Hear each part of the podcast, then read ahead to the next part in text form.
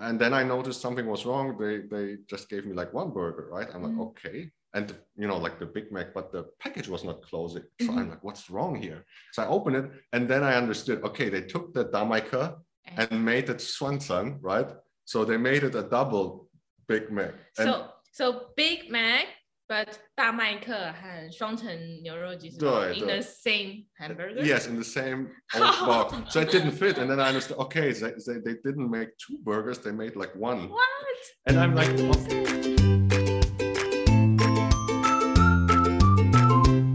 欢迎来到中文华德法克，我是维任。那今天只有我，那我是华语老师，在这里你可以听到不同外国学生和华语老师的文化故事。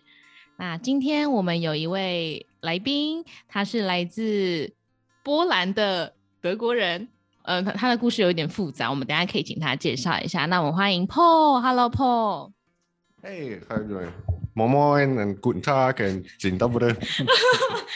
Wait, you spoke three ways, three Yes. hello words. Moi Yes. moi. Yeah, so moin moin is the, the North German way, how they speak. uh, guten tag, the standard thing. Yeah, standard German. And hello. Dzień dobry. I thought I just throw in some Polish too. Oh, okay. So that's Polish. So you are German and Polish. Those yes, exactly. Oh, okay, cool. Can you tell me why there's moi moi? Because um, I think many people knows that German hello is guten tag. Yes. Uh-huh. Uh, why is that moi moi? So moin moin is like the little bit historical driven. Uh, so and before the language was very different. They had like this Plattdeutsch it was called. So it's you know we have like this High German, let's Yes. say Lower German and Platt German. Uh-huh, uh-huh. And this is what like a totally old and different dialect. Oh, okay. So it's a dialect things that Yeah. mostly speak spoken in Northern German. Yeah, I mean not anymore, but those things still remain. So if you say moin moin, people understand. Yes, I remember that when I went to Hamburg and I go to the supermarket and they say moi moi. Yes, Yes, exactly. is it? yes, yes. Okay, cool. So, uh, would you like to introduce yourself?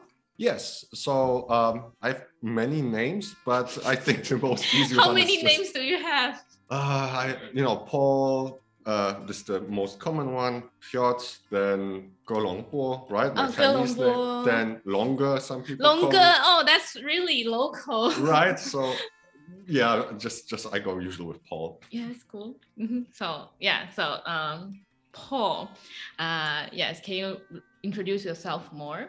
Uh, yeah, sure. So um, basically, um, I'm here like um, already for like six years, Mm. roughly, right? 嗯 So ，Paul 现在在台湾，大概六年左右。 yes, 嗯 exactly. So um, originally, you know, I came from uh, from, from Poland, right? I was born there. I grew up in Germany. Uh, so this is why I have this this dual thing. Yes. Um, and uh, I was like all the time in Hamburg Mhm. um, growing up, but then ultimately. Uh, now, right, I came to Taiwan and Mhm, uh, mhm. I stay here. Mhm, mhm, mhm. So, uh, how long have you been living in Taiwan? Yeah, so uh, I'm here like roughly six years already. Mhm. Um, and On uh, and off, or no, no, this was like almost Oh, continuous. So, really? Oh, cool. yeah, so I was like um, traveling also like to Germany, of course, back to family, right, Mhm. to visit them, um, and Poland. But uh, mainly I stayed here for those uh, six years. hmm And what drove you here? So um, I originally was like studying in Germany and thinking uh, to go abroad. Um, you know, I wanted to go to either US or to Asia. And then I was like this left or right. side, right? Yeah. Um, Left and right. and, then, East you and west. yeah, exactly. So, so either left or right. Um, but ultimately, um, I was already working for like a gaming company. They make like uh, hardware, Uh-huh. and they said, "Hey, maybe you want to go for us to to Taiwan, right?" Mm. And this was the first time I heard of Taiwan. oh, uh, so so your company is from Taiwan? No, no, they, this is a German local company, but they had an office here in Oh, Taipei. oh, cool. So this is why they're like, hey, just go to Taipei, make an internship for us. I'm like, okay, let's see, right? Uh-huh. so I was googling a bit, uh, like, uh, what is Taiwan? Where is it? Oh. Uh, and yeah, then I just decided, okay, let's take this opportunity, come here first for an internship, Mhm. and then see. So you were a student at that moment. Yes, exactly. Oh. So this was like I wanted to make like a little break from studying, uh, and then I thought, okay, let's go abroad, and then it was uh, Taiwan first time. Oh, how cool. Uh, so so you were a uh, college student that time, and then you did the internship, and then you went back, Yes. and then you decided to come back. yes, yes. For what? Yes, because um, I mean, when I made this internship, I, I really liked it here. So I felt, wow, it's it's great. And ultimately, then I felt, okay. So when I go back, this was like the the counter culture shock part, right? go back to Germany, uh, quickly finish studying. And uh, then you you find any culture shock back? Home? Yes, unfortunately, yes. Whoa, like what? um let's say people are not that kind and friendly. I mean especially when you uh, speak the local language right? Um, when you are here uh, you feel it. Simply it's very different right? Um, weather is of course different. Here it's always warm right? In germany it's always cold and gray um, especially in the north right? And rainy all the Yeah, time yeah. um, yeah but uh, ultimately then i felt okay that's uh, such an opportunity and Mhm. um, i just want to take it come back Mm-hmm, mm-hmm. So, uh, so far, Paul has uh, spoken in English, and I would like to know how was your Chinese level back then, uh, when you 1st Mhm. came to Taiwan? Um, yeah, so for that internship, uh, I started at zero basically. So I just Google a little bit up front to see, right, uh, how to say hello and thank you, right? Yes. Uh, like ni hao and xie xie, Mhm, right? Before you came to Taiwan. Exactly. Uh, because I felt, hey, at least something I want to know. Mhm. Um, but I didn't know about those tones, right? You have those four tones. Um, so I didn't know anything about it. Um, yeah, and then I felt, okay, it's uh, let's just try it out, and Mhm. English should be enough. Mhm, Uh, so I came here. Uh, the airport was still fine with English, right? I have everywhere the signs.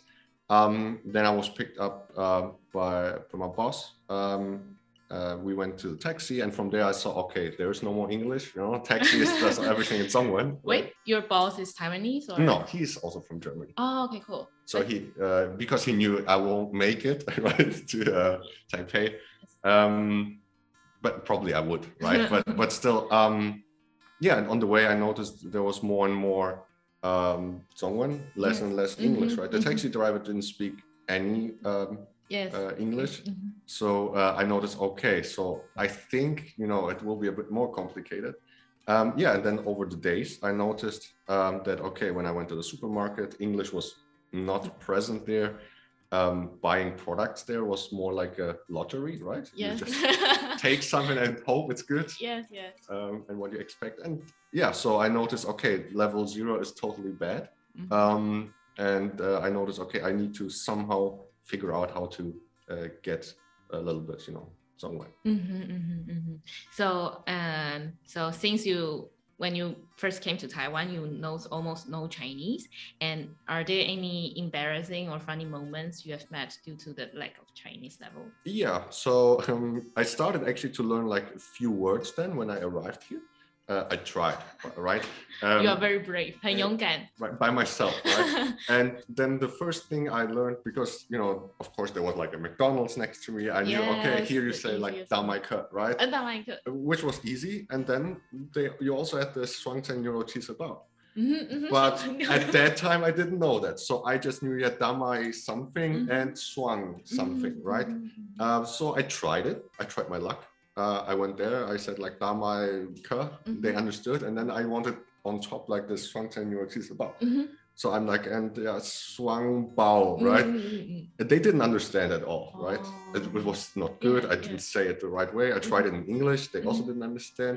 But then the funny part started when just out of nowhere somebody appears then, right? And he's like, "Oh, don't worry, I exactly know what you want, right?" I'm like, "Okay, right? Let's let's see." He's like, um, "Yeah, don't worry, they don't have this anymore, but I I still can tell them." I, Mhm. I was like, "What do you mean they don't have it?" Right? It was on the menu. I saw it, but I said, "Okay, let's wait and see." Um, so I, I had like some some weird receipt, but of course I didn't understand any if that's correct or not, right? Mhm. And then I noticed something was wrong. They they just gave me like one burger, right? I'm like, Mhm. okay. And you know, like the Big Mac, but the package was not closing. So. I'm like, what's wrong here? So I opened it and then I understood, okay, they took the damaika and made it swanson, right? So they made it a double Big Mac. And So so Big Mac, but 大麦克和双层牛肉鸡翅堡对 in 对 the same hamburger. yes, in the same old box. So it didn't fit. And then I understood, okay, they, they, they didn't make two burgers, they made like one. What? And I'm like, Doesn't make okay. sense. but, they made it, right? So I'm like, okay. Did you take a picture of this? Yes. I said to my friends, um, one of them comment, wow, this is the, the most amazing story Oh, ever. um, yeah, but, but there were like many of those that uh, basically, um, for example, when, when I'm in a, uh, in a taxi and at that time I also didn't speak anything. Mhm. Uh, so he wanted to ask me, I think, at least, right, like where to go, like straight or right side, and I didn't know what to say. So I'm like, um, like I, I told him English, like straight. Uh, he didn't understand, right, and he was like mumbling something, and I, I Mhm. noticed, okay, he's getting like angry because he doesn't know what to do, and I don't know what to say. Yeah. Um, so so ultimately, these are like the, the embarrassing parts where I feel okay, uh, you can easily avoid, right, by uh, speaking at least a little bit, Yes. right? Um, and these were like those things when I started to learn from the situations. When things go Mm. wrong, I notice, okay, this is what I have to learn. Mm, So mm, next time it gets mm, better. mm. I think that's uh, also the fun, uh, the most interesting part that when people start, one person uh, start to learn a language because you find the difficulties of, uh, in life for living, Mhm. you have to survive. So you start to learn, and it's a fun way to learn rather than uh, learning in the only in the classroom. Yes, exactly. So, Yeah. but but it's extremely difficult, and I would probably not recommend it. but too much goes wrong But- there. only if you experience it and if you feel it Mm. and you I don't know that that's also for me very interesting because Mm. uh since I learned German also Mhm. and uh but in the first two years I only learned in Taiwan and I cannot feel the culture and I Mm, don't yeah. know yes there are many um funny things and cultural things behind that um yes but when I uh, yes when I go to Germany I experience it and I start to I start wanting to learn more about it. But when I came back to Taiwan, the passion is gone. Yes, Yes. so this was the same for me. So uh, when when I was here, like the first time the internship, I exactly knew why I'm learning, right? Because the taxi right is not working, the food ordering is not working. When I go to like shopping malls, nothing is working, right? Um, and at that time, I mean, now things are better, but at that time, the the apps right were not that helpful. yes. Um, but this, uh, yeah, yeah. changed luckily. Yeah. Yeah. So yeah, I think that's also my opinion, my own opinion. But I think learning learning uh, has to be meaningful. Yes. Yes. And then uh, how do you start to learn? Like, uh, are there any tools or uh, websites or apps that you would recommend to Mm. others who are also learning Chinese? Yeah, so um, I started probably like a in a time where it was like not that easy. Um, Mhm. nowadays, I mean, from the apps, Yes. right? It's, it there got- were no apps. there was one which was like Pleco back then, Ah, yeah. but okay. you had to type in by yourself those things. Uh-huh. And my opinion, I didn't know pinyin at all. Uh-huh. So things were like really difficult. And um, when you draw the characters inside, it doesn't understand them. Um, and there was no picture recognition, or you at least had to buy it and it was not working. But nowadays, you have actually Google Translate, which worked uh, really great and they improved it all over the time. So uh, I think for all the written parts, when you Mhm. see something, you can always use this camera function. It Mhm. translates it directly. Mhm. This is really great. Um, this helps me a lot. Um, I also use it a lot for some phrases where I try to translate it to see also the characters. Mhm. This is the, the key part to, to recognize, right? Mhm. Um, sometimes they look the same, but um, yeah, and then um, basically there's also like uh, Quizlet. I, I Mhm, learned. Quizlet. So when you want to practice your your uh, Zhongwen, right, uh, then you can have those flashcards, Mhm, yes. practice all the time. Mm. Um, but that's only when you already know what you have to learn, and Yes. uh, otherwise you will be lost there because you never know where to start, right? Yeah. Unless you run into the situations like, okay, I have to learn this taxi, right? Then you know. Yeah. But um, like you said, when I was then in Germany for this uh, time after my internship, yeah, the, the passion was also gone. I didn't know what to learn because there were no situations anymore I needed Yes, it, right? yes, yes. So it was like, okay, then maybe let's wait until I'm back. Yeah, and then Mhm. suddenly I directly knew, okay, I have to learn more. Right? Mhm, mhm, mhm. Yeah. Yeah, there were also like other apps um, which probably are not that relevant anymore. I mean, there's Hello Chinese, very popular, Mhm. um, and I also used that um, until I noticed that there are those differences between the uh, the Taiwanese uh, Mandarin, let's say, and the, the uh, mainland China Mandarin. Mhm. Um, there were like things like uh, um, like Wai Mian and Wai Bian, Oh, right? yeah, so yeah, those different little different terms, yeah. exactly. Mhm. So I started to learn this one and try to use it. Yeah. Uh, and whenever I used it, uh, people told me, ah, but this is not what we usually say here. I'm like, huh? What, what- what- what do you mean? Yeah, we say it that way. And then I'm like, okay, I got it. Yes. Um, I think that's also the uh, important part when you want to uh, learn a language because, like, I, I'm not sure if there's very big difference. Like in when I learned German, is there many differences between German German and Austrian German? mm, And- so yeah, so they have different dialects. Yes, so the same when you want when I want to when students want to learn Chinese, um, there are apps from China, there are apps from Taiwan. Mhm. Maybe you sh- um, it's really like you have to choose uh, which part, uh, which kind of apps do you want to use because you are living in Taiwan and many terms are different from those uh, spoken in China. Yes, yes. So I mean, this is like um, even stronger here than compared to Germany. I mean, they just say it a little bit different way, but it's same written. Um, you know, and uh, since I cannot write, right, this was like no option here. Have to- you ever tried to learn writing characters or? Yes, I tried. Um, I It's tried not several- necessary, right? No, no, totally Mhm. not. I mean, I would. I'm also skipping it completely. So Uh, for those who are learning Chinese, you, you don't need to really know how to write the Chinese characters and you can survive in Chi- China and Taiwan. Yes, so don't worry, don't bother with that. It's, it's too complicated. I know it's very scary when you see it the first time. Um, so, I mean, writing it, no, don't worry. Uh, for reading, you think like, oh my God, how to read it? Uh, because you have to do that at some point when you go to the more local parts and local stores. Uh, but don't worry, this is like like pictures. You will recognize them all over and over again. So um, while it, it's not that I can write those things, but sometimes I can recognize like, oh, this is like meat, oh, this is like uh, I don't know, like noodles, right, bread. Mm. Um, and you make the connection in your head, and then you yes, yes. can recognize it. Yes, you will just recognize like fancy, right, mm-hmm, or mm-hmm, mm-hmm. neuro, right. Mm-hmm. So all of those things you will just see basically. It's like pictures, then you will mm-hmm. recognize them. Mm-hmm.